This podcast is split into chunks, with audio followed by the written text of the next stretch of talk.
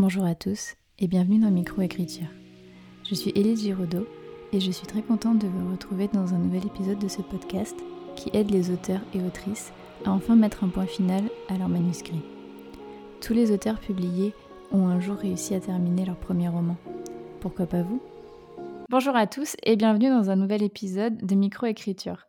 Aujourd'hui, on se retrouve pour le fameux épisode dont je vous ai beaucoup parlé sur Instagram, qui va concerner la représentation des minorités dans nos manuscrits, dans nos romans. Je suis avec Morgane, donc du compte Morgane Auteur, et je vais la laisser tout de suite se présenter et nous parler un peu de son parcours avec l'écriture. Hello, euh, bah déjà merci beaucoup Elise de m'accueillir dans ton podcast. C'est la première fois que je squatte un peu chez quelqu'un d'autre et je suis super contente. Euh, du coup, je m'appelle Morgane, je suis une autrice blanche, queer et handicapée et j'écris de la, des littératures de l'imaginaire. Et donc, je suis en train de travailler sur un roman avec des personnages qui sont queer et en situation de handicap. Voilà, je ne sais pas trop si je peux rajouter quelque chose, mais c'est un peu, c'est un peu l'idée. Ok, non, mais c'est très bien. Je pense que si vous voulez en, plus, en savoir plus sur euh, Morgane, surtout n'hésitez pas à aller euh, sur son compte qui est, euh, je trouve, une vraie mine d'or sur beaucoup de sujets. C'est d'ailleurs pour ça que j'ai choisi Morgane pour parler aujourd'hui du sujet des représentations des minorités dans les romans. Parce que, comme euh, elle vient de le dire, elle a un handicap euh, invisible et elle fait partie de la, communauté queer. Donc, c'était important pour moi d'aborder ce sujet avec quelqu'un qui est concerné. Donc, comme elle va le dire euh, dans la suite, elle n'est pas concernée forcément par elle ne représente pas toutes les minorités, mais elle est quand même concernée par plusieurs sujets et c'était important pour moi donc de prendre quelqu'un qui est concerné parce que c'est comme euh, quand on demande, euh, c'est comme si je demandais à une femme de venir dans mon podcast et de me dire euh, ce que pensent les hommes. Ça n'a aucun sens. L'inverse est également vrai et donc c'est forcément aussi vrai pour ce sujet des minorités. Je voulais quelqu'un qui était concerné. Également, Morgane, si vous la suivez sur Instagram, vous verrez que c'est la bienveillance incarnée. Je pense que si dans un dictionnaire, on pouvait mettre son prénom à compter du mot bienveillance, je pense que ça choquerait personne. Elle est aussi très déconstruite sur les sujets, donc euh, ça lui permet de parler librement et vous pouvez vous aussi parler librement avec elle euh, sans avoir peur de faire euh, des maladresses, même si bien sûr il faut mieux toujours les éviter. Mais elle va pas vous juger pour ça. Au contraire, elle a, je trouve, un ton euh, éducatif, si je puis dire, entre guillemets, qui est très. Bah, qui donne confiance en fait. Et elle m'aide énormément pour mon manuscrit Idélia à justement faire les bons choix, peut-être éviter certaines maladresses, faire des bonnes représentations, etc. Donc, je pense que vous allez l'entendre dans ses réponses de toute façon.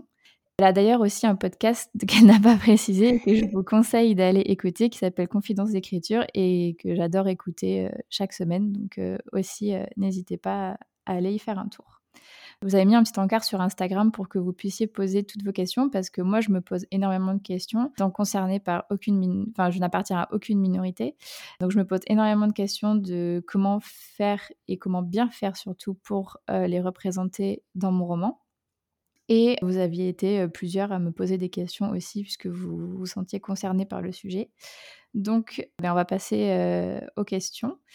Et on va commencer par la première, qui est vaut-il mieux ne pas représenter de personnages de minorité dans les romans, ou bien les représenter, quitte à mal le faire, entre guillemets, et je l'espère, maladroitement, enfin le faire maladroitement, pas faire exprès de mal les représenter? Donc, euh, je te laisse la parole, Morgane, pour répondre à cette première question. Carrément. Déjà, je vais juste faire une mini aparté avant de commencer, mais merci pour tes mots, c'est super gentil et ça me fait plaisir que, que tu sentes que tu peux être euh, naturel et discuter avec moi et tout de problèmes de, de représentation de minorité. Parce que le but, c'est pas du tout de faire la police, c'est que le sujet puisse être abordé euh, en pleine confiance, en fait. Donc, ça me fait plaisir que ça se ressente. Et du coup, je vais quand même le préciser juste pour être clair dans ce podcast, euh, je vais répondre aux questions avec ma sensibilité, mon avis, mon expérience, mon parcours avec bah, les minorités dont je suis issue. Donc voilà, ça reste mon avis. Vous êtes évidemment, vous avez le droit d'avoir le vôtre, en fait, tout simplement.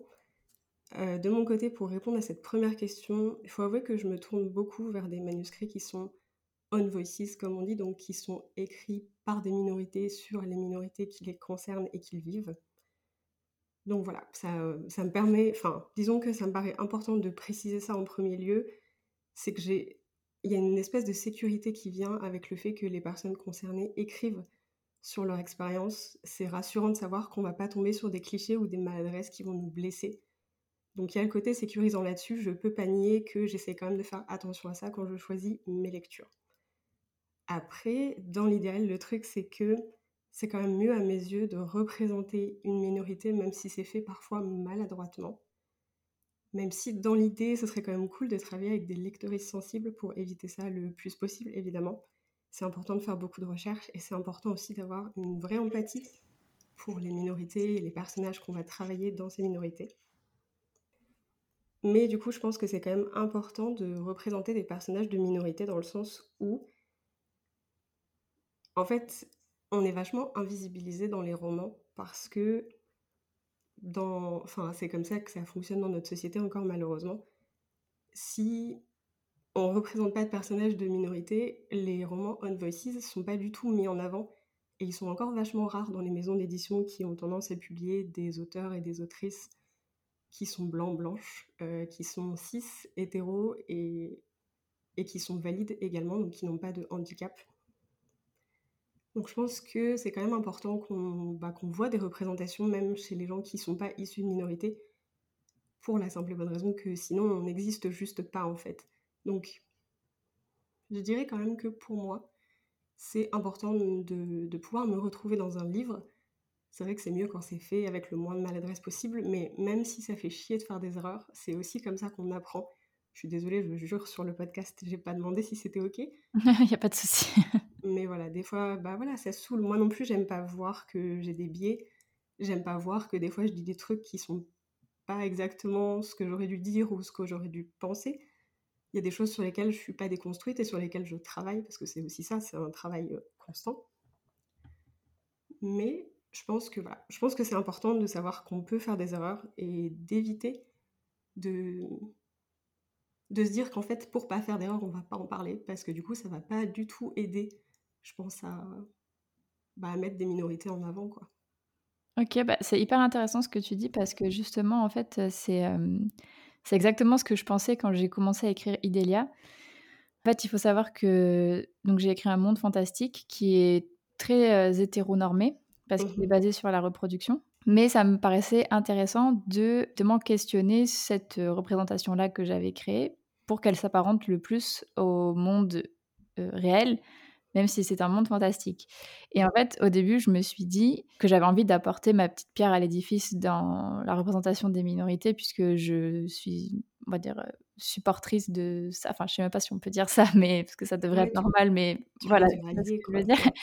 Et en fait, je me suis dit, ouais, mais en fait, Elise, bah, justement, c'est ce que tu dis, t'es blanche, t'es hétéro, t'es valide. Voilà, est-ce que tu vas réussir à le faire correctement? Est-ce que tu es légitime aussi de le faire vu ta situation, est-ce que tu vas pas faire des maladresses, etc. Mmh. Et donc en fait, je me suis vraiment posé la question de est-ce que je le fais ou pas pour justement ne pas être maladroite? Et bah, du coup, c'est là que a commencé mon travail d'apprentissage finalement. Dans un premier temps, bah, grâce au poste que tu fais aussi. Et justement, le poste que, un, des postes que tu avais fait qui m'a fait remettre tout mon roman en question. et que je me suis dit, ah merde, mais en fait, il y a tout un truc à découvrir en fait, euh, que tu n'es même pas au courant. Et c'est là, ben, justement, comme tu le disais, que j'ai commencé à me tourner vers euh, les lecteurs sensibles et à discuter avec plein de monde parce qu'en fait, je me suis dit, bah, même quand tu veux bien faire, bah, en fait, euh, tu fais pas toujours bien. donc, c'est vrai que mmh, je, je, me suis posé la question, donc je trouvais cette question euh, très pertinente à, à, te poser et je. J'entends, j'entends la réponse, même si effectivement c'est toujours mieux de bien faire les choses plutôt que de les faire et mal les faire, même si bah, du coup ça a, la, comment dire, ça a le mérite d'exister, même si c'est mal fait. Mais ouais. j'entends. Deuxième question, quels sont les tropes qui sont souvent employés mais qui sont à éviter? Donc là, je pense la question, elle était tournée toute minorité confondue, donc je ne sais pas si tu veux répondre par rapport à une minorité ou à plusieurs Enfin, je te laisse euh, nous donner ta réponse. Yes, carrément. Bah, du coup, mon premier point pour cette réponse-là, c'était effectivement, ça va dépendre de la minorité dont on parle. Euh, moi, je vais particulièrement me tourner du coup sur les tropes qui sont queer et les tropes, les tropes par rapport au handicap. Mmh mais je conseillerais de manière générale d'aller jeter un œil au compte de Lecture Sensible qui met en avant pas mal de tropes et de stéréotypes qui, voilà, qui sont un petit peu difficiles euh, par rapport euh, à plein de minorités. Donc c'est toujours super intéressant d'aller jeter un œil à ça. Je pense que c'est un bon premier pas dans l'univers de la déconstruction et des tropes et tout ça. Du coup, de mon côté, je vais quand même ajouter quelques trucs au niveau des tropes queer qui sont souvent employés et qu'il faudrait éviter parce que, enfin, je suis pas la seule à le penser, je commence à en avoir ma claque des fois de certains tropes parce qu'ils peuvent être assez blessants et, et discriminants en fait tout simplement. Donc c'est bien de pouvoir aussi un peu passer outre ces trucs-là et, et arrêter de nous, de nous comment de nous tuer par exemple. On va en parler du coup. Le premier c'est Bury Your Gays, donc enterre tes gays. C'est celui sur lequel j'avais fait un post. Voilà, évitez de tuer vos personnages queer dans vos livres, encore plus si c'est le seul personnage LGBT que vous avez. J'avoue, j'ai pas précisé, on aurait peut-être, j'aurais peut-être pu préciser quand même que queer et LGBT, c'est un peu l'équivalent tout simplement. Mais donc voilà, le premier, ce serait celui-ci. Euh, le deuxième qui va un peu avec, c'est les fins tragiques pour les personnages LGBT. Pareil, c'est quand même quelque chose qui est assez flagrant puisqu'il y a très peu de personnages LGBT qui ont des fins heureuses. Voilà, être, être queer, c'est, c'est pas du tout une tragédie. Finalement, on a aussi le droit d'avoir nos happy end comme tout le monde. Ensuite, il y aurait l'hétéronormativité, donc c'est le fait d'écrire un couple qui est queer sous un jour hétéro, donc un homme, une femme, par exemple, qui fait l'homme, qui fait la femme, celle-là on l'a souvent entendu. Un truc à déconstruire et à éviter de, de perpétuer en fait dans les histoires. Ensuite, et celui-là il est plus controversé parce qu'il y a des méchants Disney qui sont très codés queer et qui sont des icônes, on va dire, mais c'est le fait de faire en sorte que les personnages queer soient des méchants ou des méchantes. Ça, c'est pareil, ça, ça passe pas forcément super bien. Ensuite, celui-ci, je sais pas trop comment le traduire en français, mais c'est en gros l'idée que toutes les, toutes les personnes queer sont. Euh, ah, je sais pas comment on dit. En gros, c'est l'idée de la débauche, de la luxure, ce genre de truc. On n'est pas, pas des animaux de sexe, hein, faut, faut, voilà. C'est un truc aussi qui est très ancré dans la pensée, dans l'inconscient collectif et qu'on voit énormément dans les histoires.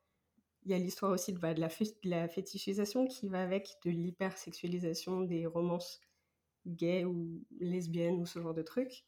Et puis, euh, il y a l'invisibilisation aussi, donc le fait de jamais vraiment dire que les personnages sont queer, ou par exemple, on va avoir un couple de femmes où il y a une énorme alchimie, les personnages sont tout le temps ensemble, font plein de trucs ensemble, on sent qu'il y a quelque chose, on sent qu'il y a un feeling.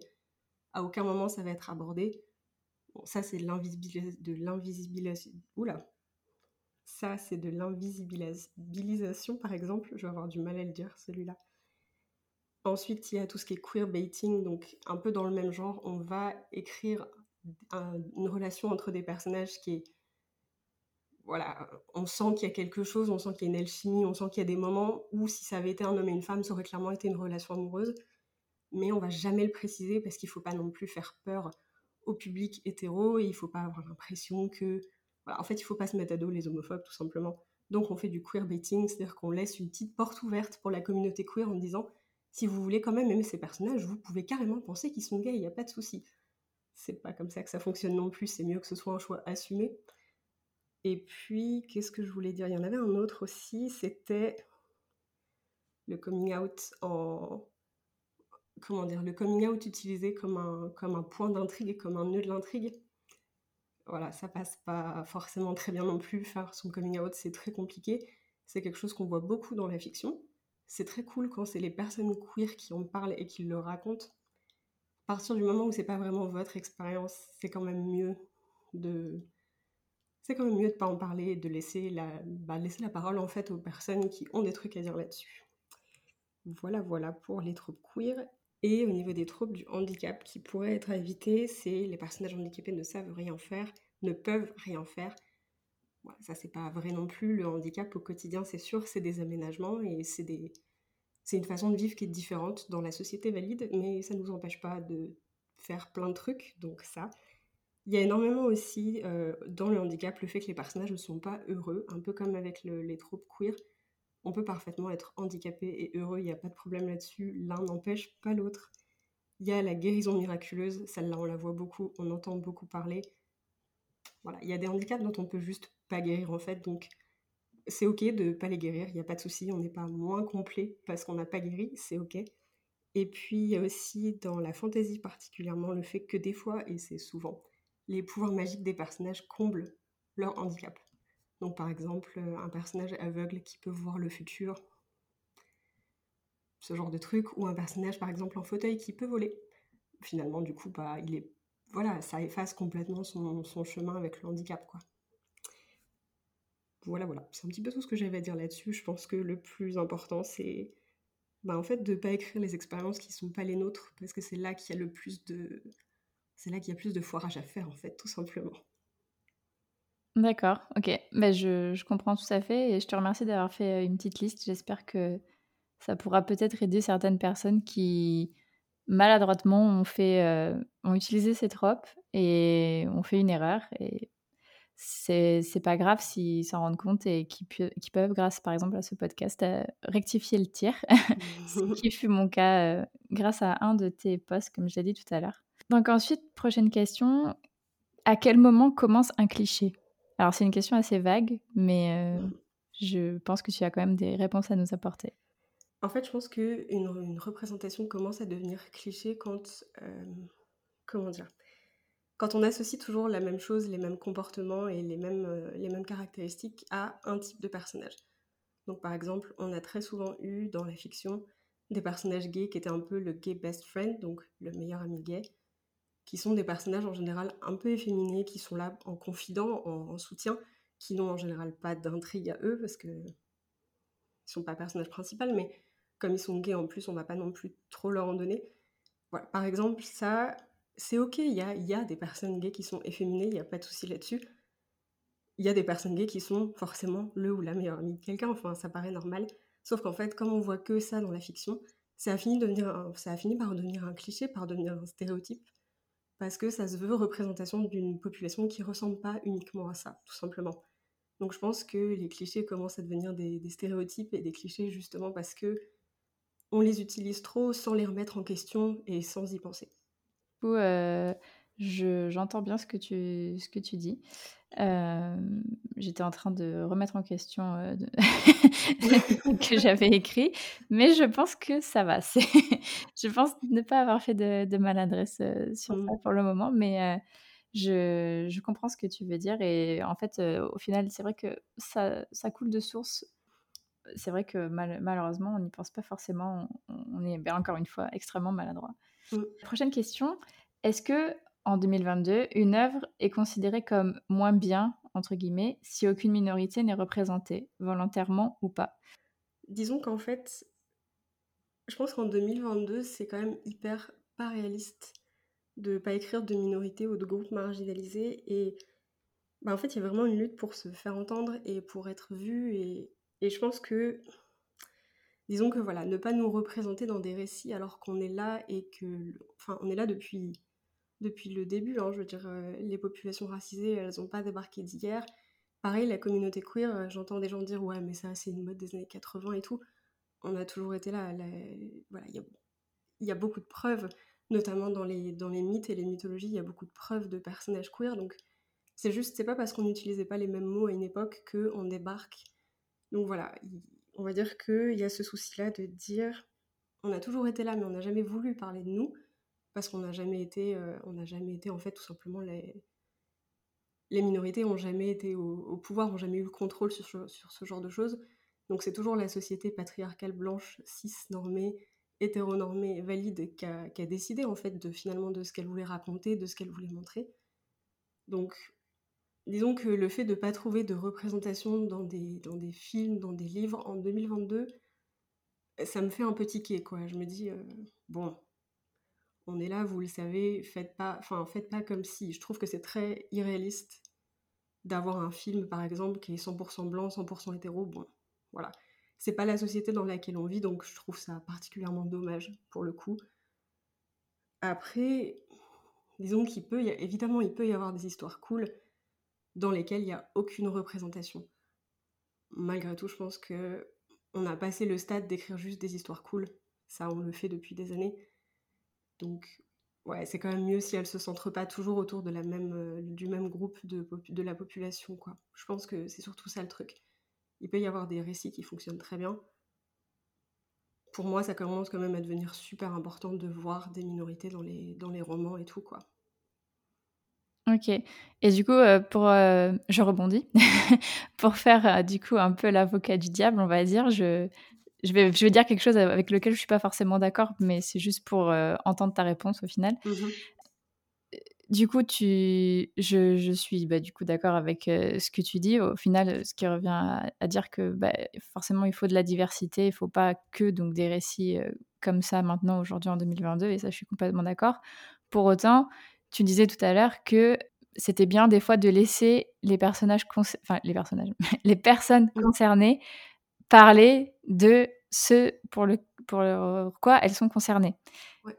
Et du coup, moi, je prends mon exemple, du coup, n'appartenant à aucune minorité, je suis un peu les fesses entre deux chaises, entre d'un côté l'envie bah, de voilà de m'inscrire dans, dans ben, une sorte de progression finalement, en, en, représentant des minorités dans mes romans, et d'un autre côté en me disant mais en fait t'es pas du tout légitime de le faire. Donc tu vois? Mmh. je, je, je, trouve ça je j'ai pas envie de faire la, la petite euh, blanche femme cis euh, hétéro qui se plaint tu vois? Parce que ça voilà mais du coup c'est vrai que je, je trouve honnêtement que c'est super difficile en fait de de faire les choses bien, même quand on mmh. a la meilleure volonté du monde, et c'est ce qui m'arrive. Du coup, je voilà, je sais pas ce que tu penses par rapport à ça. Bah, en fait, je comprends carrément ce que tu veux dire. Après, je pense qu'il y a une différence. J'enfonce un peu des portes ouvertes, mais il y a une différence entre représenter quelque chose qu'on est, une partie de la communauté dans laquelle on vit, mmh et écrire un personnage qui va être issu d'une minorité dans un principe de diversification. J'aime pas ce mot, mais de diversification de, des personnages pour pas toujours montrer les, bah, les mêmes persos blancs et tout ça, quoi. Je pense qu'à partir du moment où, par exemple, euh, t'as pas un handicap, que t'as pas un vécu personnel avec le handicap, tu peux pas vraiment écrire le... En tout cas, enfin, moi c'est un projet que j'ai, j'aimerais bien écrire un personnage qui a mon handicap particulier. Mmh c'est un roman dans lequel je vais mettre énormément de moi parce que ça va être une grosse partie de, de ma vie et de mon cheminement personnel. Si quelqu'un d'autre le faisait à ma place, je serais particulièrement vexée. Cette histoire, c'est à moi de la raconter, c'est mon vécu, c'est ma vie. Personne pourra le faire aussi bien que moi, en fait, pour la simple et bonne raison que j'ai cette expérience et je me sens à même d'en parler. C'est un peu le même bail avec le coming out, par exemple. Il y a énormément d'auteuristes qui écrivent des coming out queer alors qu'elles ne sont pas queer. Ça tique un peu, en fait. Quand on n'a pas expérimenté la queerphobie, c'est très compliqué d'écrire un coming out. C'est très compliqué d'écrire ce qui se passe dans la tête d'un personnage pendant un coming out voilà, c'est plus que ce qu'on peut imaginer, en fait, ça, ça s'inspire vraiment d'un vécu profond. Donc je pense que c'est carrément ok d'écrire des personnages qui sont minorisés, mais de ne pas raconter des événements importants de la vie des personnages minorisés. Par exemple, une personne blanche qui va faire tout un bouquin sur le racisme, c'est un petit peu, je vais utiliser un mot un peu fort, mais c'est un peu du foutage de gueule, dans le sens où en tant que personne blanche, on peut s'être renseigné sur le racisme, mais on n'a jamais vécu le racisme. Et il y a toute cette partie-là qui va sonner particulièrement faux et qui peut être particulièrement blessante pour les personnes qui ont ce vécu et qui auraient sûrement préféré que quelqu'un qui l'ait aussi en parle, tout simplement. Donc je pense que c'est là la différence de savoir à quelle thématique on peut s'attaquer et à quelle thématique. Quelle thématique c'est mieux de laisser de côté aux personnes qui sauront mieux en parler, quoi. Ok, mais je, je comprends complètement ce que tu veux dire. D'accord, ben, merci beaucoup pour, euh, pour cette réponse.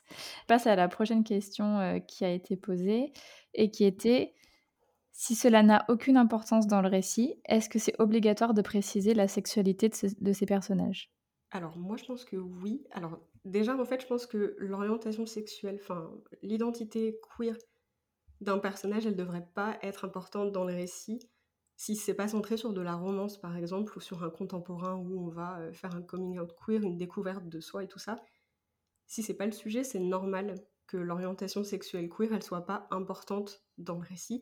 C'est pas censé être un nœud d'intrigue en fait. C'est juste le personnage est comme ça et par exemple je suis, je suis queer, euh, ça n'impacte pas ma vie euh, d'entreprise au quotidien par exemple.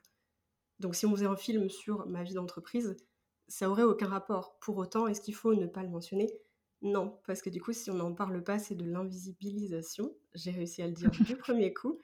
Donc oui, je pense que c'est important de le dire parce qu'en fait, dans l'inconscient collectif, quand on parle d'un personnage, je vous dis par exemple, voilà, voici un personnage, l'inconscient collectif va l'imaginer blanc, hétéro, cis et valide. Quand c'est pas le cas, ben, il faut malheureusement le préciser jusqu'à ce qu'on trouve un équilibre où on soit tellement ok avec le fait de représenter plein de personnages que la question elle se pose plus. Pour le moment, le défaut de la société, c'est ça. On va forcément se centrer sur un personnage blanc, hétéro et tout ça. Donc ouais, même si ça n'a pas d'importance dans le récit, c'est une information dont on a besoin. Sinon, ça veut dire que, en fait, si on ne le dit pas, la minorité, elle n'existe pas. Ok, ben, je comprends. Très bien. Du coup, c'était un peu. Donc, cette question-là, elle est un peu liée à la question d'avant. Et donc, en fait, c'est si on dit juste par exemple, en fait, on est dans, on est dans le récit, on a deux personnages, euh, Micheline et euh, Marie. si on dit juste, euh, par exemple, Marie sort avec Micheline, ou elles sont ensemble, ou ça fait 9 ans qu'elles sont ensemble, voilà, sans avoir dit explicitement que Marie et Micheline sont donc lesbiennes. J'espère que je ne sais pas si on dit homosexuelle ou lesbienne. Est-ce que c'est un problème? Et donc la personne avait rajouté dans sa question dans le but de banaliser parce que la sexualité autre que hétéro devrait être banalisée. Donc ne pas le dire et juste présenter les personnages comme ça, pour, enfin, avec la volonté derrière de banaliser par exemple euh, les, mmh. les, personnages euh, euh, gays. Ouais, carrément. Tu peux effectivement dire lesbienne du coup juste pour confirmer, il n'y a pas de souci là-dessus. je pense que c'est une réponse intéressante, enfin une question intéressante plutôt. Je commence la réponse en disant que il faut pas, je pense, avoir peur des mots. J'ai l'impression que souvent on a un petit peu peur de dire euh, lesbienne, homosexuelle, ce genre de truc. C'est pas une insulte en fait, loin de là. Donc en fait, je pense que voilà, la, première partie de la question, ça va être un peu oui, on n'est pas obligé de le dire explicitement quand on peut le montrer, mais il faut pas non plus avoir l'impression que c'est une mauvaise chose à dire. Parce que c'est pas du tout le cas. Mais je pense qu'effectivement, si on peut montrer que les personnages sont queer, dans un but, comme tu disais, de de pas en faire tout un pataquès finalement et d'aider à accepter que bah, c'est normal de voir des, orientations sexuelles différentes dans un bouquin. Je pense qu'effectivement ça peut être une bonne chose, particulièrement si bah là voilà on voit les deux filles ensemble, qu'elles se tiennent la main, qu'elles s'embrassent, qu'on nous dit en off peut-être que ça fait 9 ans qu'elles sont ensemble comme tu disais. On va comprendre en fait que les personnages sont ensemble, qu'elles sont lesbiennes. Là où c'est plus tendu effectivement c'est quand l'identité elle est différente, quand les personnages ne s'identifient pas comme homosexuel et qu'il y a quelque chose d'autre derrière, que par exemple il y a un personnage qui est asexuel, qui est un personnage qui est bi aussi. À ce moment-là, c'est des identités qu'on ne peut pas vraiment représenter sans le dire, ou alors ça va être fait très maladroitement. Auquel cas, c'est quand même mieux de poser des mots dessus. C'est un peu la réponse un peu nuancée, genre on peut absolument. Après, il faut pas avoir peur des termes et il faut pas non plus euh, invisibiliser certaines orientations. Ok, je, je vois ce que tu veux dire. Ok. Merci pour cette réponse. Alors maintenant, on va, passer du coup à une question qui était un peu longue et qui euh, concerne euh, la couleur de peau. Alors, je, lis la question du coup. Peut-on dire que l'on participe à une représentation de minorité racisée lorsque celle-ci est dans un monde fantasy qui n'a pas du tout les mêmes codes que le nôtre? Je m'explique. La couleur de peau noire n'existe pas dans mon roman, mais la discrimination raciale est représentée par un autre élément, euh, entre parenthèses, les peaux translucides. Mon objectif étant de faire passer un message en sous-marin avec des codes opposés de ceux que l'on peut avoir dans notre monde. En fait, je pousse le curseur de couleur, entre guillemets, à l'extrême inverse, mais je montre les mêmes dérives discriminatoires. Est-ce que c'est légitime?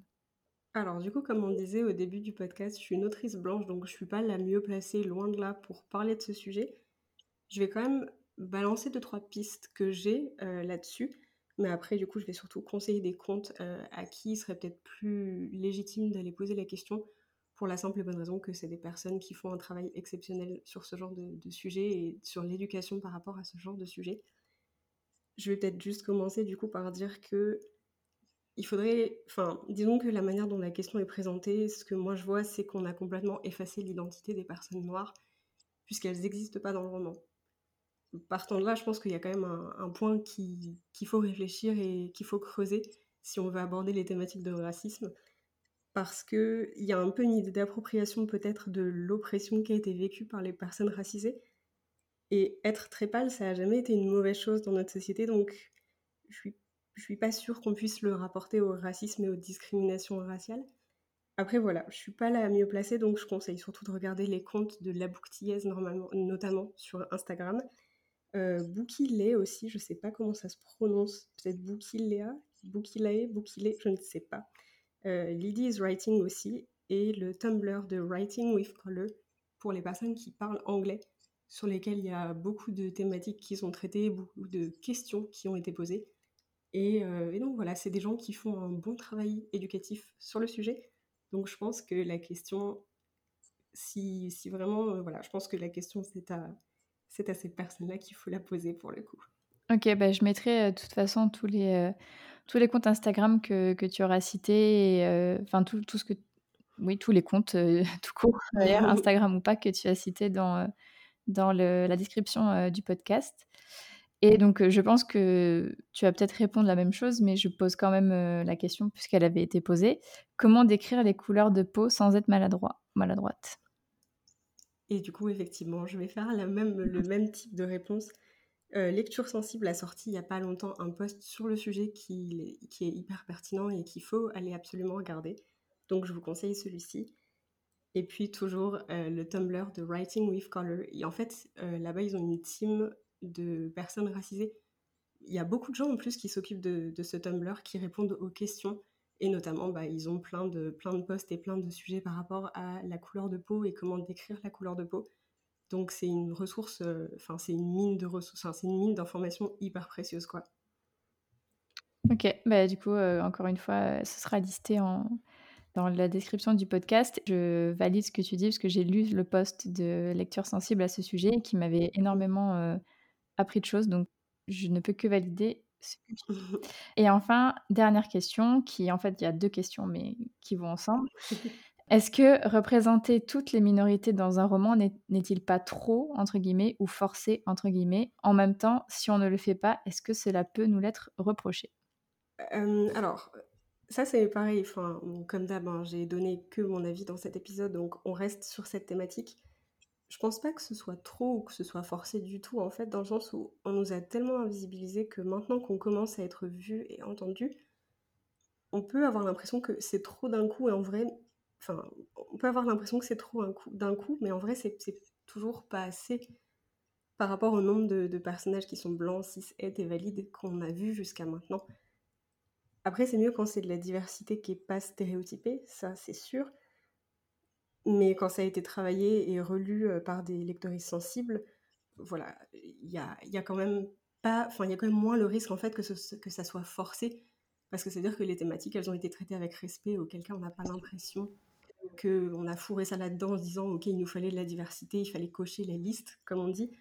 Netflix, par exemple, parce qu'on parle de listes, mais ils font souvent mal les choses en fait. Du coup, ça donne l'impression que vraiment ils avaient une liste à checker Bon, ça c'est sûr qu'il faut éviter quoi. Si vous mettez des personnages euh, issus de diverses minorités, de diverses minorités, juste pour dire d'apaiser un peu les trucs, ça va pas fonctionner en fait. On, va le sentir. C'est des, des, personnages qu'il faut travailler au même titre que les autres, donc voilà. Après, est-ce que ça peut être reproché qu'il n'y ait pas de minorité dans un roman? J'ai envie de dire oui aussi pour l'invisibilisation, le manque de réalisme et bah, le centrisme blanc, hétéro, euh, cis, valide. Enfin, bon voilà, c'est les mêmes, un peu les mêmes trucs qu'on disait tout à l'heure. Après, il faut savoir que si le livre est à destination d'un public blanc, cis, hétéro, valide, il y a aussi de grandes chances que les minorités marginalisées, elles s'en détournent. Comme je disais au début de l'épisode, moi je fais attention à ça et je préfère lire des livres qui sont on voices ou dans lesquels je sais qu'il y a des minorités donc c'est vrai qu'il voilà, y, y, a ça aussi de savoir que bah, si c'est un livre écrit pour les blancs, pour un public hétéro, pour un public valide, il y a de grandes chances que moi j'ai pas trop envie de le lire. Donc il y a ça aussi, genre oui je le reproche.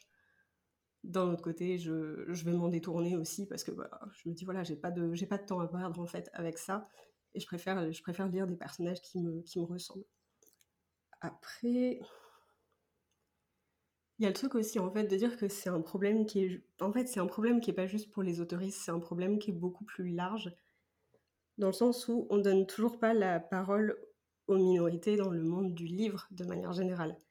Donc, en fait, les maisons d'édition vont continuer à publier plus d'autoristes blanches, hétéros, valides, cis, sans, vraiment faire attention à ça, quoi. Attends. Pardon. Et donc voilà, c'est un peu l'idée qu'en fait, on donne toujours la parole aux mêmes personnes. Et c'est sûr, on a quelques, on a des autoristes qui sont issus de minorités et tout ça, qui sont un peu, euh, je sais pas comment dire ça en français. En gros, genre, euh, voilà, il y a des autoristes qui sont issus de minorités qui vont être utilisés par les maisons d'édition, un peu comme le token de la diversité. Donc, regardez, nous, ah, nous, on n'est pas homophobe, on n'est pas raciste, on n'est pas queerphobe et tout ça. Regardez, on a euh, des autoristes qui sont issus, de, issus de, minorités racisées. Regardez, on a cet autoriste gay là-bas, donc c'est bon, on est OK. Voilà, ça peut pas continuer à marcher comme ça en fait. Mais c'est vraiment un problème, je pense, qui s'étend au monde du livre de manière générale. Parce que, parce que pour le moment, c'est encore comme ça que ça fonctionne. On laisse pas la parole aux gens et on met pas du tout en avant les personnes qui sont issues de minorités. Donc voilà, il y, a aussi ça à prendre en compte, le fait que c'est un truc qui, bah, malheureusement, qui est un peu plus grand que nous en fait, tout simplement. En tant qu'autoriste, on peut avoir envie de faire bien les choses et se dire ouais, mais j'ai pas envie que ce soit trop forcé Et est-ce que, ça est-ce que ça peut m'être reproché de ne pas écrire de minorité et tout ça? Il faut savoir que ça vient pas non plus que de vous. Quoi. Je veux dire, le monde de l'édition, de manière générale, est encore très fermé et très peu ouvert sur la représentation et la diversité. Mais donc voilà, il y a ça qui rentre en jeu aussi. Je pense que plus on aura de représentation de diversité, et plus on peut espérer tendre vers une espèce d'équilibre en fait entre la norme qu'on représente jusqu'à maintenant et les populations marginalisées. Donc voilà, c'est un idéal. J'aimerais bien effectivement qu'on tende vers cet idéal d'équilibre qui est autant de personnages euh, blancs, cis, et tout ça que de personnages qui ne le sont pas. C'est vrai que pour le moment, on n'en est pas là. Donc j'aurais tendance à dire que oui, ça peut être reproché qu'il n'y ait pas de diversité dans le livre. D'un autre côté, on vit dans un monde aussi qui est très compliqué à ce niveau-là. Il y a beaucoup de combats à mener, en fait, tout simplement. Je pense que c'est un peu, un peu là où je voulais aller. Ok, je, j'entends complètement ta réponse et euh, du coup le fait que tu euh, dises ces mots-là, que en fait finalement c'est un problème euh, qui est bien plus grand que nous, fait penser que je, parce que là on arrive vers la fin de l'épisode, de vraiment te remercier vraiment chaudement du fond du cœur d'avoir accepté de venir parler de ce sujet qui au final est très et controversé et politisé finalement. Et euh, que c'est vraiment pas facile euh, d'avoir euh, de prendre enfin d'oser prendre la parole sur ce sujet. Donc je te remercie vraiment d'avoir accepté de le faire tu l'as bien dit c'est ça reste ton avis mais c'est quand même un avis vraiment important je trouve à écouter et à donner donc je te remercie encore Morgane d'être venue ici et d'avoir accepté de parler de ce sujet avec moi pour conclure, je voulais te laisser la parole pour si tu as un, dernier mot à dire. Euh, bah, déjà, merci beaucoup de m'avoir invité euh, pour parler de ça. Ça m'a fait super plaisir. Je pense que ça s'est un peu entendu. J'étais un peu nerveuse parce qu'effectivement, c'est des sujets qui me tiennent particulièrement à cœur. Et même moi, j'ai, des fois, quand j'en, parle, j'ai peur de ne pas être assez claire, de ne pas être assez précise, d'omettre aussi des fois des choses qui, du coup, font que mon propos il, sort différemment de ce que j'aurais voulu. Donc voilà, je suis pas infaillible si j'ai fait des maladresses, que, que vous avez envie peut-être de, de discuter avec moi de ça il y a zéro problème, je suis carrément ouverte à la discussion et à la déconstruction, sauf pour toutes les personnes qui viendront me dire que ce que je raconte, c'est de la merde. Là, pour le coup, je resterai un peu plus sur mes positions et je pense qu'on dialoguera pas très longtemps. Mais voilà, ne... Comment Soyez ouverts d'esprit. Sachez que j'ai pas toutes les réponses, que je m'excuse si j'étais maladroite. Pour toutes les personnes queerphobes qui viendront, dans... qui viendront peut-être me parler comme ça a déjà été le cas, voilà, ne, ne m'en voulez pas si je ne vous réponds pas. je me protège aussi, c'est important. Je pense que le truc sur lequel j'ai envie de conclure, c'est j'ai pas envie qu'on ait l'impression que représenter des personnages, que écrire des personnages issus de minorités, ce soit compliqué. Ça l'est parce que forcément il y a plein de choses quand on n'est pas déconstruit, déconstruite. Il y a plein de choses qu'on ne peut pas savoir, il y a beaucoup de choses à apprendre, il y a plein de biais sur lesquels il faut travailler. Je le fais et c'est un travail qui, c'est un travail qui demande une remise en question et une ouverture d'esprit qui parfois pique un peu parce qu'on se dit ah bah je pensais pas que j'avais autant de biais. Et ça fait pas forcément plaisir d'apprendre qu'on a des biais c'est sûr. Il faut savoir qu'on en a tous et, c'est comme ça. Donc voilà n'ayez pas peur si vous écrivez des personnages qui ne vous ressemblent pas qui sont issus de minorités. Faites vos recherches posez des questions soyez ouverts et ouvertes d'esprit. Travaillez avec des lecteurs sensibles c'est très important. Et voilà je C'est un peu l'idée en fait. Ayez pas peur. Je sais que ça fait peur. Moi-même, j'écris des personnages qui n'ont pas forcément mon handicap, qui n'ont pas forcément mon identité queer. Je travaille avec des gens pour faire en sorte que ces personnages soient le plus respectueux possible, qu'il n'y ait pas de maladresse qui pourrait offenser ou blesser des gens. On n'est pas infaillible, on n'est jamais parfait. Et je pense que. Voilà. Je pense qu'il y a ça aussi. Pour moi, c'est important de, rester bienveillante sur le sujet quand, quand je peux et quand j'ai l'énergie pour de répondre aux questions et tout ça parce que j'ai pas envie qu'on ait l'impression que, que c'est dur d'écrire des personnages issus de minorités parce qu'on a besoin d'en voir plus. Et pour le coup, bah, ça, ça se fera pas que par nous, les personnes concernées par ces minorités, ça va se faire aussi grâce à l'aide des alliés. Donc, n'hésitez pas, sachez que vous avez quand même votre soutien à apporter dans cette lutte, donc c'est important. Bah, merci beaucoup pour ces belles paroles que je prends à 100% pour moi, du coup, puisque ça, tu as décrit exactement euh, ce, enfin, le chemin euh, par lequel je suis en train de passer. Merci encore, Morgane, euh, pour tout, que ce soit le podcast ou pour à chaque fois le temps que tu prends pour me répondre. J'espère que tu n'auras que des gens bienveillants qui viendront te parler à la suite de ce podcast parce que c'était vrai, enfin, c'est vraiment l'idée, du coup. Je vais donc conclure cet épisode te remercie encore une fois et vous souhaiter à tous et à toutes une très bonne journée ou une très bonne soirée, suivant quand est-ce que vous écoutez euh, cet épisode.